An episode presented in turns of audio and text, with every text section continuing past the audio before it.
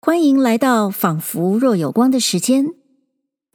这一集节目，我们继续老舍的短篇小说《月牙儿》。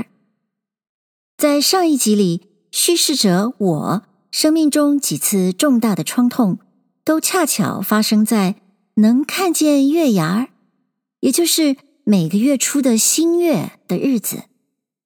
小时候，爸爸死的时候，爸爸死后，跟着妈妈。去城外上坟的时候，还有妈妈迫于现实再嫁的时候，叙事者我都看见月牙儿在天边放着清冷的光。这么说来，那月牙儿真是不祥的了。但是，当叙事者与妈妈分开的时候，妈妈是他唯一的亲人。也是唯一的朋友，所以这对叙事者来说是压过过去一切苦痛的伤心事，而那却是一个没有月亮的晚上。妈妈走的连影子也没有。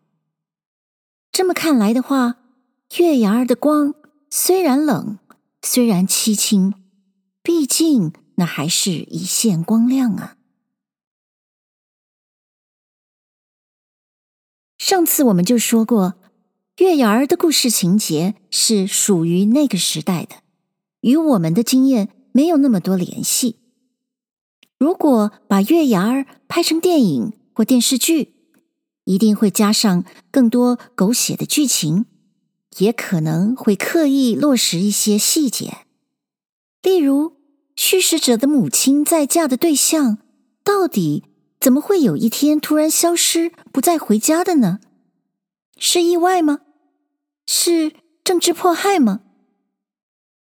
但其实，不管是什么原因，对叙事者生活的影响不都是一样的？又例如，母亲的再嫁，贫寒女性出卖身体求生存，这些事情是不是会被邻居、外人所嘲笑、鄙夷呢？这些都是小说没明着写出来，而影视作品肯定要表现的部分。但说实在的，不管怎么编，都不见得会怎么出色，甚至就只沦为很俗套的悲情而已。这时候就更显得文字的优势了。我们读这篇小说的重点，并不是。追踪情节，而是体会那气氛的塑造、人物的心理变化了。在这一集里，叙事者看到了月牙儿的清亮、温柔，发着软软的光，让他感到自己仍有活下去的希望。但他的希望是什么呢？在老舍写这篇小说的时代，叙事者。对现实的体认是会让我们站立的。老舍《月牙儿》第二集，我又老没看月牙了，不敢去看。虽然想看，我已毕了业，还在学校里住着。晚上，学校里只有两个老仆人，一男一女。他们不知怎样对待我好。我既不是学生，也不是先生，又不是仆人，可有点像仆人。晚上，我一个人在院中走，常被月牙给赶进屋来。我没有胆子去看他。可是，在屋里。我会想象它是什么样，特别是在有点小风的时候，微风仿佛会给那点微光吹到我的心上来，使我想起过去，更加重了眼前的悲哀。我的心就好像在月光下的蝙蝠，虽然是在光的下面，可是自己是黑的。黑的东西即使会飞，也还是黑的。我没有希望。可是我不哭，我只常皱着眉。我有了点进款，给学生织些东西，他们给我点工钱，校长允许我这么办。可是进不了许多，因为他们也会织。不过他们自己急于要用而赶不来，或是给家中人打双手套或袜子，才来照顾我。虽然是这样，我的心似乎活了一点。我甚至想到，假如妈妈不走那一步，我是可以养活她的。一数我那点钱，我就知道这是梦想。可是这么想使我舒服一点。我很想看看妈妈。假若她看见我，她必能跟我来，我们能有方法活着。我想，可是不十分相信。我想妈妈，她常到我的梦中来。有一天，我跟着学生们去到城外旅行，回来的时候已经是下午四点多了。为是快点回来，我们抄了个小道。我看见了妈妈。在个小胡同里，有一家卖馒头的，门口放着个元宝筐，筐上插着个顶大的白木头馒头。顺着墙坐着妈妈，身儿一仰一弯的拉风箱呢。从老远我就看见了那个大木馒头与妈妈，我认识他的后影。我要过去抱住他，可是我不敢，我怕学生们笑话我。他们不许我有这样的妈妈。越走越近了，我的头低下去，从泪中看了他一眼。他没看见我。我们一群人擦着他的身子。走过去，他好像是什么也没看见，专心的拉他的风箱。走出老远，我回头看了看，他还在那儿拉呢。我看不清他的脸，只看到他的头发在额上披散着点。我记住。这个小小胡同的名儿，像有个小虫在心中咬我似的。我想去看妈妈，非看见她，我心中不能安静。正在这个时候，学校换了校长。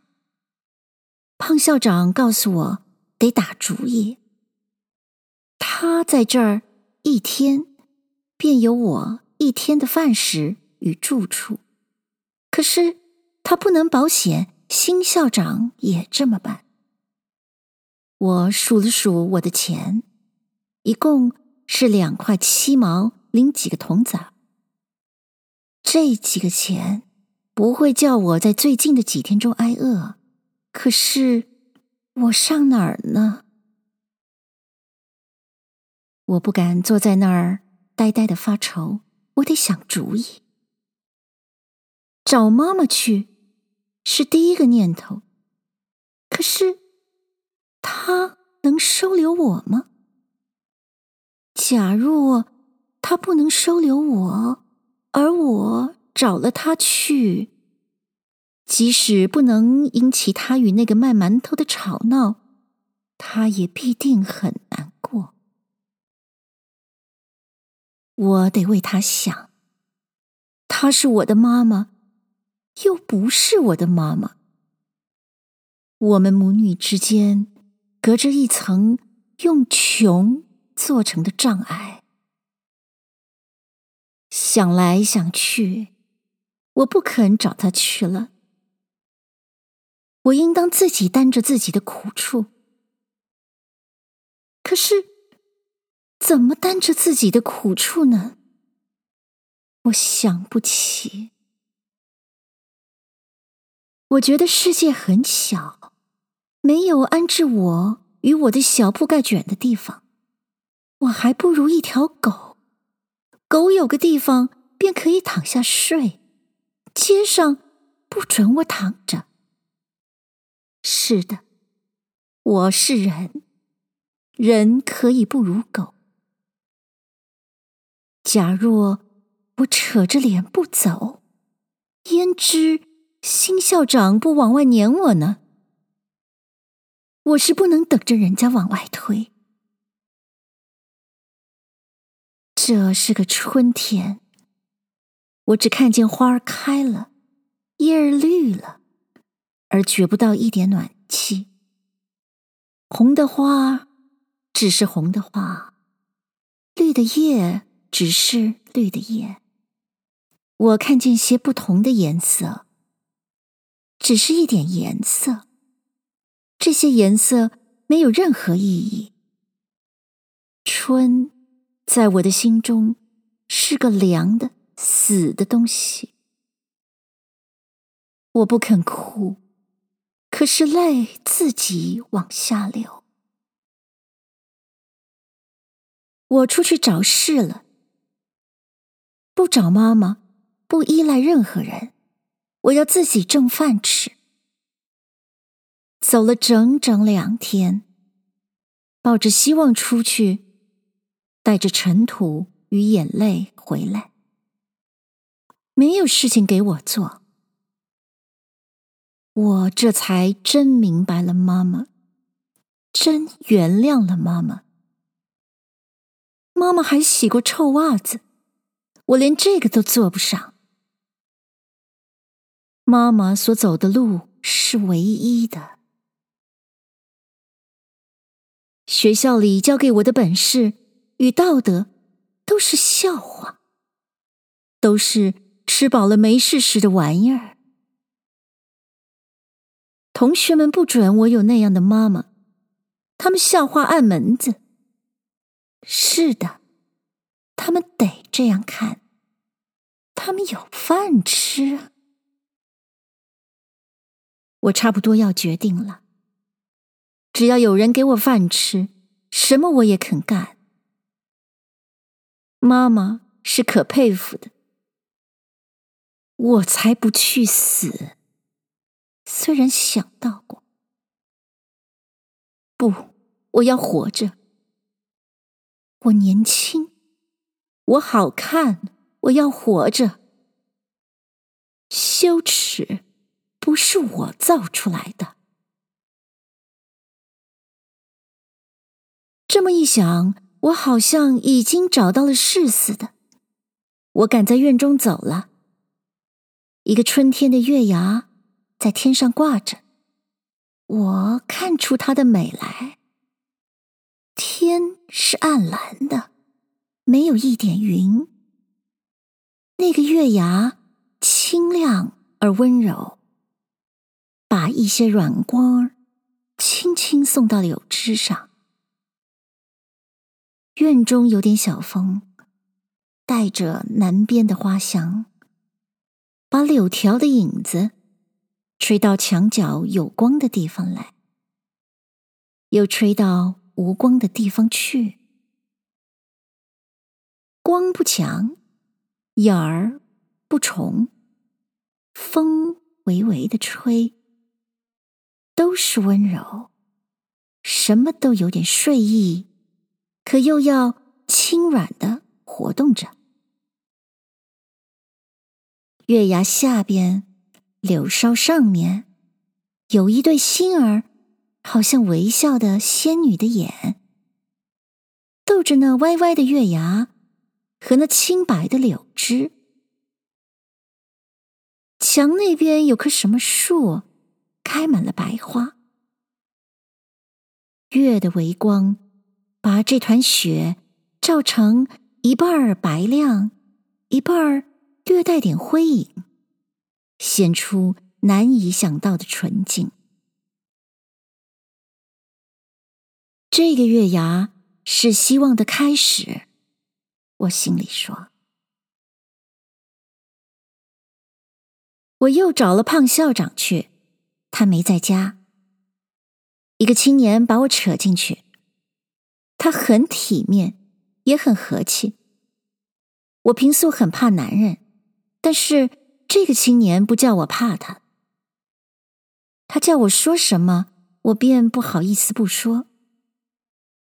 他那么一笑，我心里就软了。我把找校长的意思对他说了，他很热心，答应帮助我。当天晚上，他给我送了两块钱来，我不肯收。他说这是他神母胖校长给我的。他并且说他的神母已经给我找好了地方住，第二天就可以搬过去。我要怀疑。可是不敢。他的笑脸好像笑到我的心里去。我觉得我要疑心，便对不起人。他是那么温和可爱。他的笑唇在我的脸上，从他的头发上，我看着那也在微笑的月牙。春风像醉了，吹破了春云。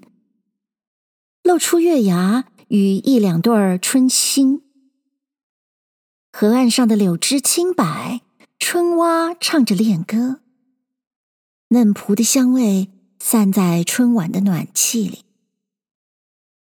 我听着水流，像给嫩蒲一些生力。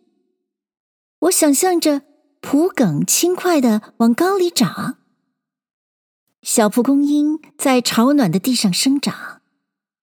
什么都在融化着春的力量，然后放出一些香味来。我忘了自己，我没了自己，像化在了那点春风与月的微光中。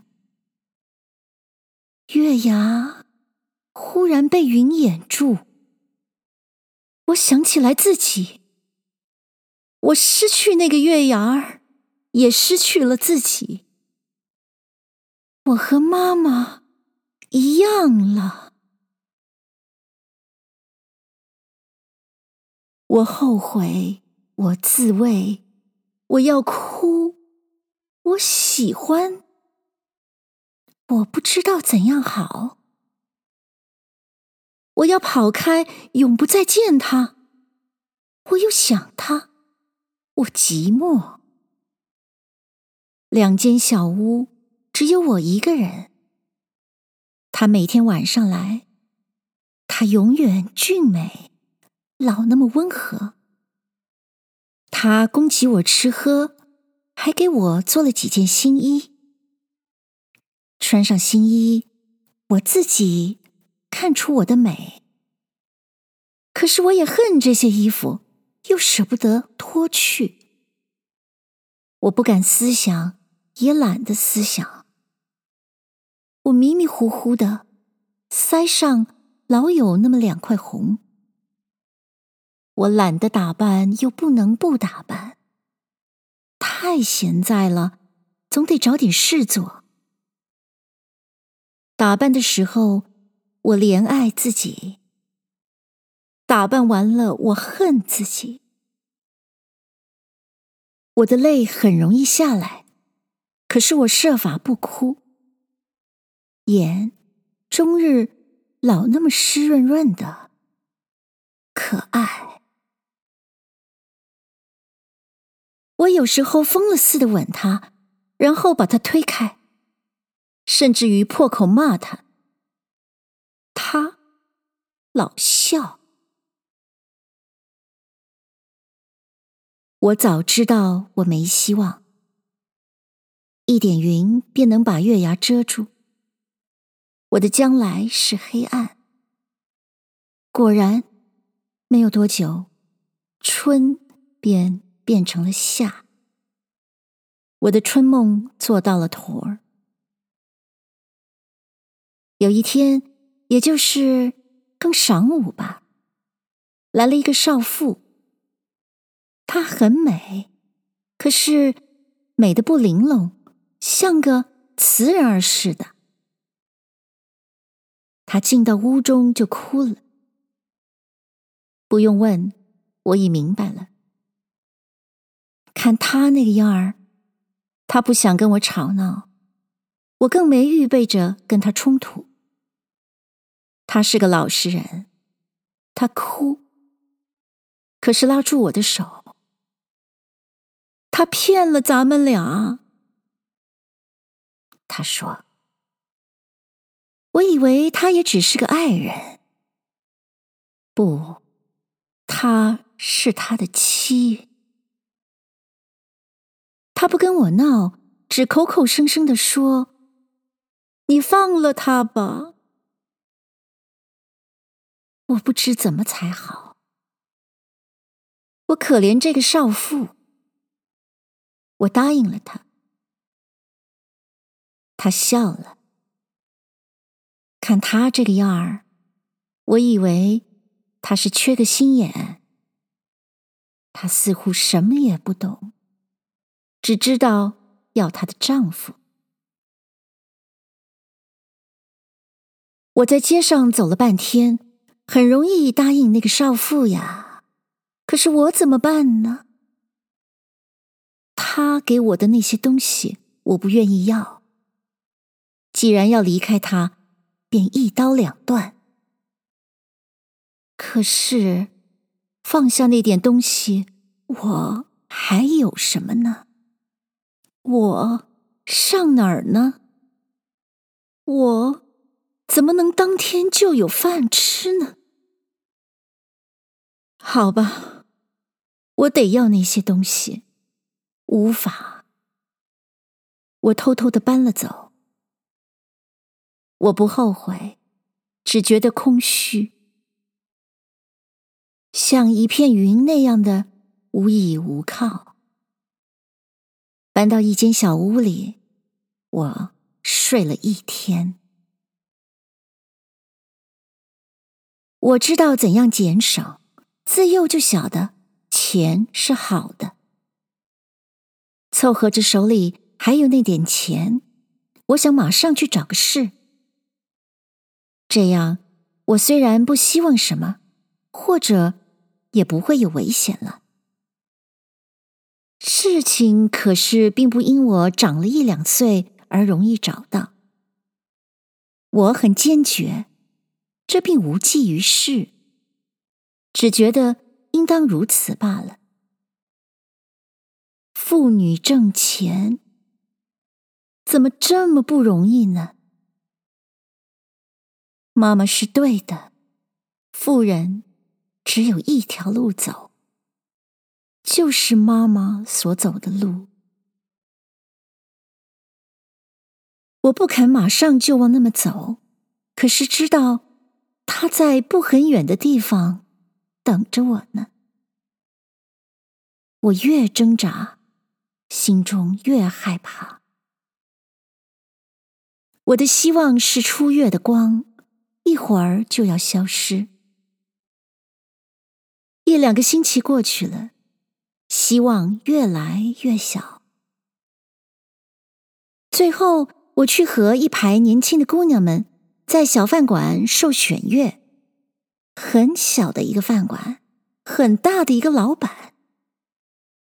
我们这群都不难看，都是高小毕业的少女们，等皇赏似的，等着那个破塔寺的老板挑选。他选了我，我不感谢他，可是当时却有点痛快。那群女孩子们似乎很羡慕啊，有的径自含着泪走去，有的骂声“妈的”。女人够多么不值钱呢？我成了小饭馆的第二号女招待，摆菜、端菜、算账、报菜名，我都不在行，我有点害怕。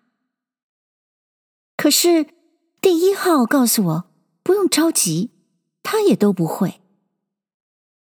他说：“小顺管一切的事，我们当招待的，只要给客人倒茶、递手巾把和拿账条，别的不用管。”奇怪，第一号的袖口卷起来很高，袖口的字里子上连一个污点也没有。晚上放着一块白丝手绢，绣着“妹妹我爱你”。他一天到晚往脸上拍粉，嘴唇抹得血瓢似的。给客人点烟的时候，他的膝往人家腿上倚，还给客人斟酒。有时候他自己也喝了一口。对于客人，有的他伺候的非常的周到，有的他连理也不理。他会把眼皮一耷拉，假装没看见。他不招待的，我只好去。我怕男人。我那点经验叫我明白了些，什么爱不爱的，反正男人可怕，特别是在饭馆吃饭的男人们，他们假装义气，打架似的让座让账，他们叛命的猜拳喝酒，他们野兽似的吞吃，他们不必要而故意的挑剔毛病，骂人。我低头递茶，递手巾，我的脸发烧。客人们故意的和我说东说西，招我笑。我没心思说笑。晚上九点多钟完了事，我非常的疲乏了。到了我的小屋，连衣裳没脱，我一直的睡到天亮。醒来。我心中高兴了一些。我现在是自食其力，用我的劳力自己挣饭吃。我很早的就去上工。第一号九点多才来，我已经去了两点多钟。他看不起我，可也并非完全恶意的教训我。不用那么早来，谁八点来吃饭啊？告诉你，丧气鬼，把脸别耷拉的那么长。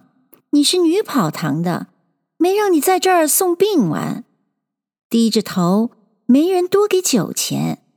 你干什么来了？不为挣子儿吗？你的领子太矮啊！咱这行全得弄高领子，绸子手绢，人家认这个。我知道他是好意，我也知道设若我不肯笑，他也得吃亏，少分酒钱。小账是大家平分的，我也并非看不起他。从一方面看，我实在佩服他，他是为挣钱。妇女挣钱就得这么着，没第二条路。但是我不肯学他，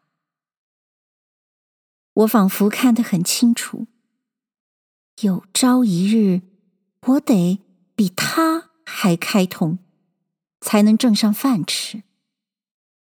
可是那得到了山穷水尽的时候，万不得已，老在那儿等我们女人，我只能叫他多等几天。这叫我咬牙切齿，叫我心中冒火。可是妇女的命运不在自己手里。又过了三天，那个大掌柜的下了警告：再试我两天，我要是愿意往厂里干呢，就照第一号那么办。第一号一半嘲弄，一半劝告的说。已经有人打听你，干嘛藏着乖的卖傻的呢？咱们谁不知道谁是怎着？女招待加银行经理的有的是，你当是咱们低贱呢？闯开脸儿干呢？咱们也他妈的坐几天汽车。这个逼上我的气来，我问他：“你什么时候坐汽车？”他把红嘴唇撇得要掉下去。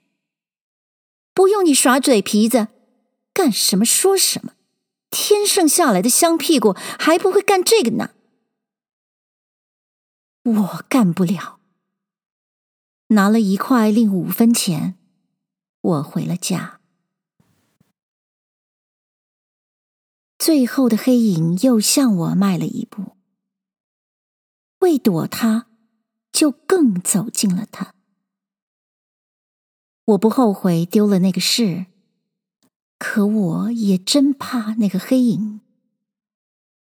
把自己卖给一个人，我会。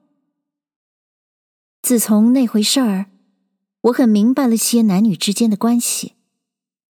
女人把自己放松一些，男人闻着味儿就来了。他所要的是肉，他发散了兽力，你便暂时有吃有穿。然后他也许打你骂你，或者停止了你的攻击。女人就这么卖了自己。有时候还很得意，我曾经觉得得意，在得意的时候说的尽是一些天上的话。过了会儿，你觉得身上的疼痛与丧气。不过卖给一个男人还可以说些天上的话，卖给大家，连这些也没法说了。妈妈就没说过这样的话。怕的程度不同，我没法接受第一号的劝告。一个男人，到底使我少怕一点。可是我并不想卖我自己，我并不需要男人，我还不到二十岁。我当初以为跟男人在一块儿必定有趣，谁知道到了一块，他就要求那个。我所害怕的事，是的。那时候，我像把自己交给了春风，任凭人家摆布。过后一想，他是利用我的无知，畅快他自己。他的甜言蜜语使我走入梦里，醒过来不过是一个梦，一些空虚。我得到的是两顿饭，几件衣服。我不想再这样挣饭吃。饭是实在的，实在的去挣好了。可是，若真挣不上饭吃，女人得承认自己是女人，得卖肉。一个多月，我找不到事做。我遇见几个同学，有的升入了中学，有的在家里做姑娘。我不愿理他们，可是，一说起话来，我觉得我比他们精明。原先在学校的时候，我比他们傻，现在他们显得呆傻了。他们似乎都还做梦呢。他们都打扮得很好，像铺子里的货物。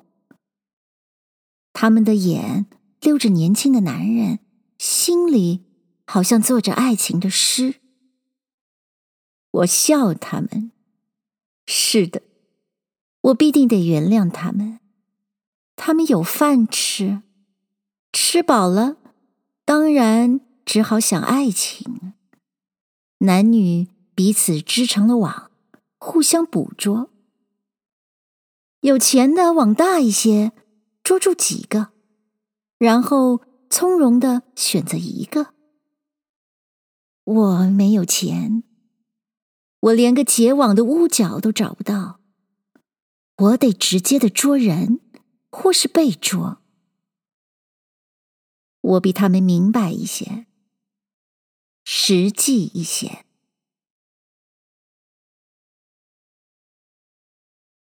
谢谢您收听这一集的《仿佛若有光》。月牙儿还是那个月牙儿，不到二十岁的叙事者，本来也是新生的月牙儿，但他却已经理解了妈妈的选择，或者应该说是没有选择。在这一集里面，我们听到了叙事者的心里有过多少的挣扎、无奈。他想抗拒，又不能抗拒；想挣扎，又没法子挣扎。月牙儿的光还会怎样与叙事者的生命发生联系呢？欢迎您在收听的平台上按下订阅。那么，我们下一集《仿佛若有光》的时间，再会喽。